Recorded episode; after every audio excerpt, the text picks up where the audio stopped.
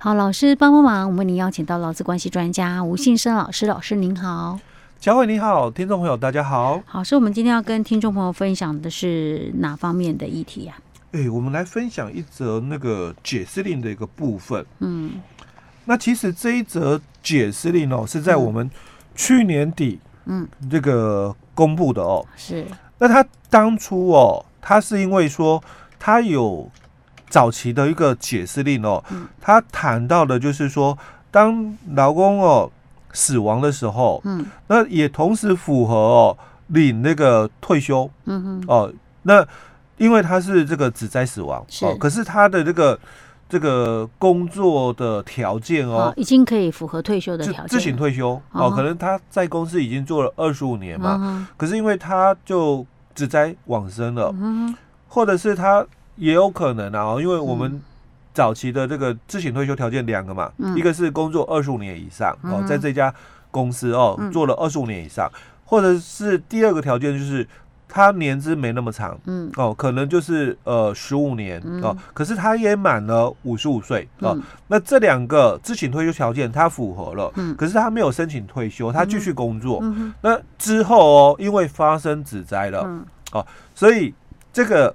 到底哦，家属哦，他是只能给付哦哦，请求给付，就是因为你退休嘛，嗯，但是你没有提，嗯。哦，所以他本人又往生了，嗯哦，所以他能不能再来请求家属哦，能不能再来请求退休金，还是他只能拿那个职灾的一个补偿？啊哦，就是这两种，他到底是选哪一种？就对，对，因为。退休的话哦，当然早期的这个劳工哦，他可能是旧制嘛，所以他可能就有四十五个月的这个退休金哦。那这个是极大值哦，因为我们劳教这个规定哦，这个退休救治的这个退休金哦，最高啊就四十五个月是。哦。但另外我们劳教五十九条，它是谈到了，假如劳工哦因为遭受职业灾害死亡，那雇主要给予哦这个。死亡的一个补偿哦，那四十个月的平均工资，再加上五个月的哦丧葬的一个补助，嗯。哦，所以也是四十五是。啊。但是哦，如果他的年资嗯。没那么长，我我们刚刚谈过嘛，他有可能是这个。十五年的五十五岁以上了，那他也符合自行退休条件，嗯，那所以他就不会来到最高的基数四十五个基数。啊。如果是申请退休金，就不会到四十五。哎，对，因为他是最高四十五，是。但是如果我要算到最高，因为我们劳基法的那个基数哦，它是强调的是前面哦这个一年是两个基数，嗯，那后面的哦。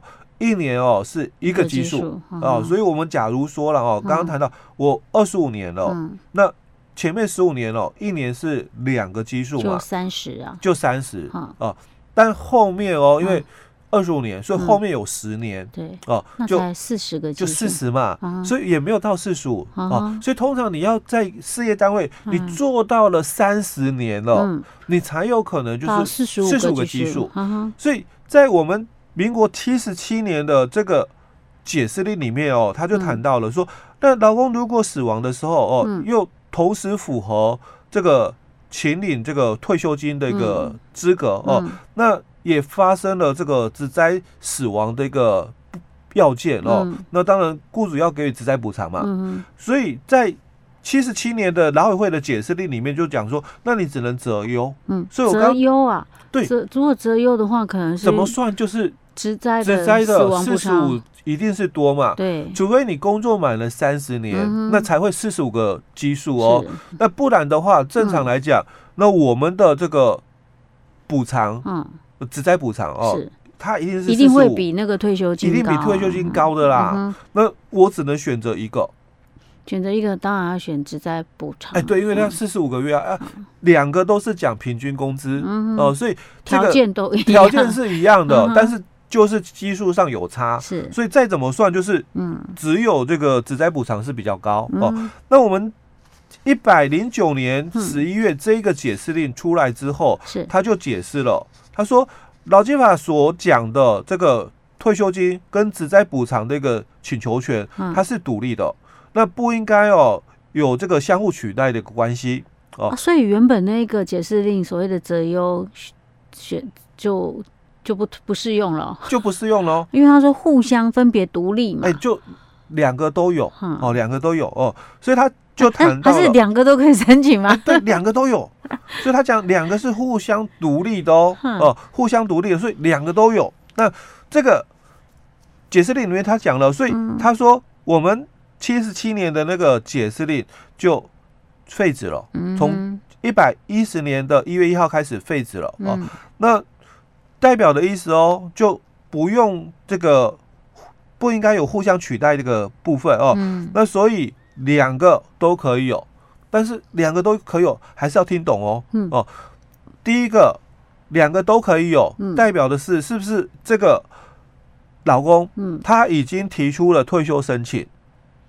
哦，然后因为在雇主还没有这个给付的一个情况之下，就发生职灾，就发生职灾，因为你可能要预告，嗯，因为我们这个退休哦，嗯，它也是劳动契约的一个终止哦，也是离职嘛，所以你工作满三年以上了，你可能要跟公司哦，一个月前你就要告知说，哎，我要退休了，嗯，所以它有可能是在预告期间里面哦，发生职灾事件哦，那。导致这个死亡了，嗯，所以他这种情况之下哦，嗯、是不是才有两个请求权？哦，那这个时候你才去选择哪一个比较优的？哎、欸，就两个都有，这个时候才是两个都有，两个都有是两个都可以申请吗？对，因为他那我就可以领两笔吗？他已经跟公司提出了退休的一个请求了啊，哦，所以他是一个我们讲的，他已经提出了哦，那。至于说刚刚讲的哦，假如我只是做了三三十年，或者我做的这个二十六七年好了，可是我还没有提出退休，是，但是就发生职灾，就发生职灾了，那我只能申请职灾的，是不是就照旧的解释令里面谈的哦，是只能择优，嗯，哦，择优，那就是是，可是旧的不是就废止，就废止了，所以在我们的这个角度里面就要谈到的是，你提出申请了没？那他没有提出申请，所以当然就不是申请退休金，是申请职灾的死亡补偿。对，那这个、嗯、这个情况下哦，就就有就只能够选一个了。因为另外一个角度在看的是，嗯，这个劳工的家属哦，嗯，他有没有请求权？因为毕竟你有提出申请了，嗯、那。你才有这个雇主啦，才有给付的一个义务哦。但是其实从保护劳工的一个角度立场来看的时候，嗯，我们以前一直在谈论的一个议题就是劳基法的退休金，嗯，它是一个确定给付的一个概念，嗯哼，啊、呃，所以当劳工哦达到了我们劳基法的自己退休五十三条的一个条件的时候，嗯，那他的退休，嗯，哦、呃，就已经。取得了形成权的一个概念，他的退休就已经取得了，所以。雇主他就有义务要发给，对啊，哦，所以我们之前在节目里面也谈过，假如说他在后面发生了就是呃违规，嗯，可能被公司惩处开除了，十二条的一个部分跟我们的五十三条竞合了，那当然雇主哦还是要给退休金，退休金对。啊，所以像这种状况，他应该还是可以申请，对他还是可以申请的，那所以变成我两个都可以申请的吗？哦，那这个解释令出来之后，但是也不要太开心了，因为毕竟他是发生职灾死亡了，对对对，当然，至少说，至少对家属来讲的话，啊，自身权益啦。哦，自身权益的一个部分哦，可以争取比较多一点，因为毕竟这个解释令它废止掉了七十七年的这个解释令哦。他是说你只能够择优。对可是他只能择一哦，嗯、哼哦，就是那优一定是只灾补偿金、哦，所以你的退休金就没了哦。当然，以前的概念里面主要是谈到说，那这个是权利的一个部分啊。那所以这个只灾老公哦，嗯、他在这个死亡以前有没有提出这个请求？嗯、因为就民法的角度谈到是人的权利哦，死于出生，终于死亡。嗯、哦，所以他在这个发生职在以前，嗯、他有没有提出？这个申请退休，嗯，那如果他有提出，当然雇主有给付的义务哦。但是因为他没有提出啊，所以家属有没有就是这个有没有权利可以帮他提吗？来要哦，有没有这个权利来要？嗯，哦，这是以前的观念哦哦。那现在的观念就会谈到，那这个老基法的这个救治的一个退休金哦，嗯、它是一个形成权。是啊，它已经达到条件了，就有形就形成了嘛。对，所以雇主应该是要就要给付了，雇主就有给付的义务喽、嗯。所以那跟他人在不在或家属可不可以提出是不相干的。欸、所以就我们的法规的观念里，嗯，依依会依据的哦，时代的一个变更了哦，会有调整的一个样态，嗯、对。那这样子，如果是在一百一十，因为这是一百一十年的一月一号，嗯，之后旧的解释令废止嘛，对。那如果在之前发生的，可不可以溯及既往？没办法。哎、欸，当然还是可以谈哦，因为毕竟哦，啊、这个是解释令、哦，对啊，它是解释令啊，对，它并不是法规，嗯，嘿，所以它没有所谓的溯及既往的一个问题，因为只是观念上的一个调整，嗯哼哼。所以如果之前。在这个之前发生的，然后他择一择一来申请的，嗯，可以考虑，就是另外一笔，对，应该还是可以要得到。解释令的一个部分哦，主管机关的一个见解哦，那以前的见解跟现在见解不一样的哦，但现在可不可以来谈以前的一个请求？嗯，哦，当然可以，因为毕竟法规还是没有变。那这有受五年限制吗？哎，请求权的一个部分还是有，嗯，哦，请求权的部分还是有。这算五年吗？哎，对，退休金的请求权是五年。OK，好。所以如果说之前五年的，一百一十年，今年往前推五年内的，对，如果是有这种情形的家属，哈，假设你的这个亲人曾经发生职灾死亡，可是他已经达到退休条件的话，可以参考一下。对，新的这个解释令出来了哦。那因为我们劳基法五十八条，它是谈到了，就是说。